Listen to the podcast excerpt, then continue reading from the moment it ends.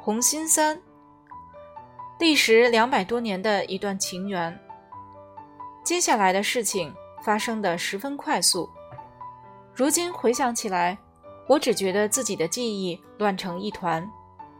首先，爸爸看到两三个摄影师和一群人聚集在海峡的另一头，一看就知道不是普通游客。走近一瞧，我们看见一个打扮得花枝招展的女人，他头上戴着一顶宽边帽，鼻梁上架着一副墨镜。身上穿着一袭鲜黄色的长裙，大伙儿都瞅着他。他果然在这里。爸爸说：“他整个人都僵住了。”我却径直朝他走去。“你们现在可以休息了，待会儿再拍吧。”我大声嚷起来。那两个希腊摄影师吓了一跳，慌忙转过身子。虽然他们根本听不懂我讲什么。我只记得当时我很生气，这帮家伙实在是太过分了。他们寄生在我妈妈身上，从各种角度拍摄她的躯体，而我们父子俩却有八年的时间没有看过她一眼。这时，妈妈整个人也僵住了。她摘下太阳镜，低头看了看我，又抬头望了望我爸爸。他站在十几米外。视线在我们身子父子身上来回移动，妈妈一时惊慌失措，我心中百感交集。我想的是，这个妈妈我觉得十分陌生，但不知怎的，我一眼就看出这个女人是我亲生妈妈，母子天性，谁也抹杀不了。在我心目中，妈妈是个大美人儿。以后的事情就像一部慢动作电影。妈妈虽然一眼就认出了爸爸，她却向我跑过来。我为爸爸感到难过，因为别人会误以为妈妈比较关心我。妈妈一面朝我跑来，一面脱掉头上那顶花哨的帽子，扔到地上。她想把我抱起来，却抱不动。毕竟这八年间，我长大了许多。他伸出两只胳膊，把我紧紧地搂进怀里。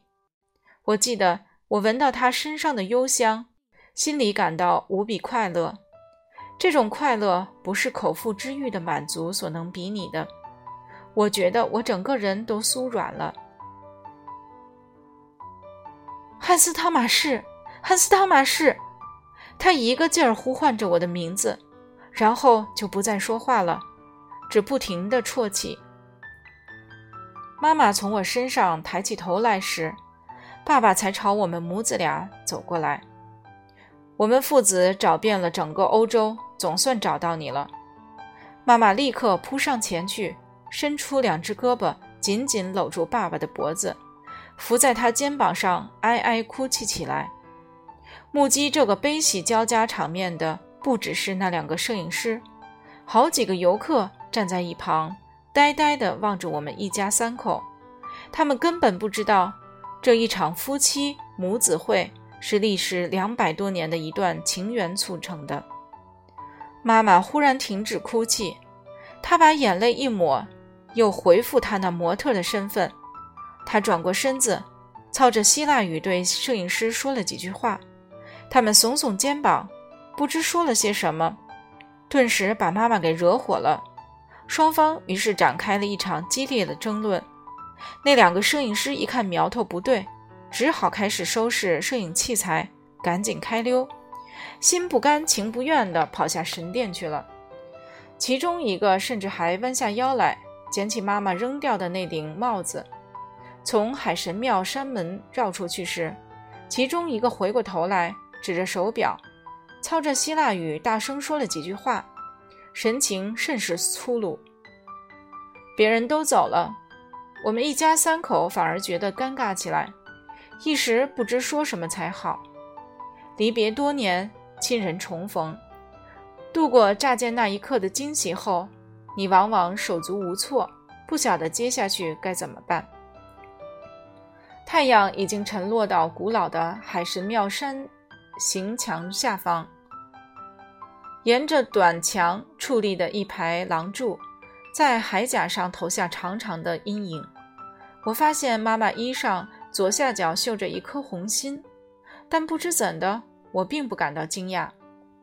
我不记得那天黄昏，我们一家三人绕着神殿究竟走了几圈，但我晓得，我和妈妈需要时间重新认识彼此，而爸爸这个来自艾伦达尔镇的老水手，面对一个常年居住在雅典、说着一口流利希腊话的模特，一时间也不会感到很自在。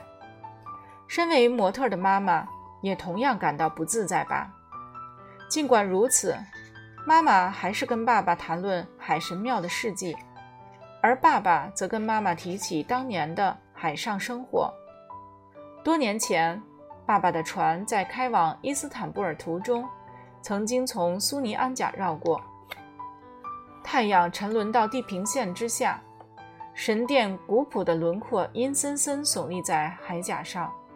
我们开始朝海神庙山门走下去，我跟在父母亲身后，让他们两个大人去决定，这究竟是场短暂的聚会呢，还是长期分离的结束？无论如何，妈妈得跟我们父子同车回雅典，因为那两个希腊摄影师没在停车场等他。爸爸毕恭毕敬，打开他那辆菲亚特小轿车的车门。仿佛那是一辆劳斯莱斯大轿车，而妈妈是一位公主似的。车子才启动，我们三人就争着讲起话来，一路驱车回雅典。经过第一个村子后，我被任命为仲裁人。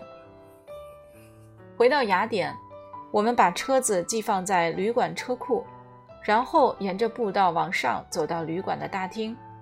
我们站在门口。好一会儿没吭声。离开海神庙后，我们一路聊个不停，但谁也没有提到我们这趟旅程的真正目的。我受不了这种别扭的沉默，说：“爸爸妈妈，我们该为我们一家的未来做个打算了。”妈妈伸出一只手揽住我，爸爸则说一些不着边际的话，譬如“一切顺其自然”，听得我只想呕吐。支吾了一阵后，我们一家三口来到旅馆屋顶的瞭望台，喝点清凉的饮料庆祝团圆。爸爸把侍者招呼过来，为我们父子叫两杯不含酒精的饮料，为妈妈叫一瓶最高品级的香槟。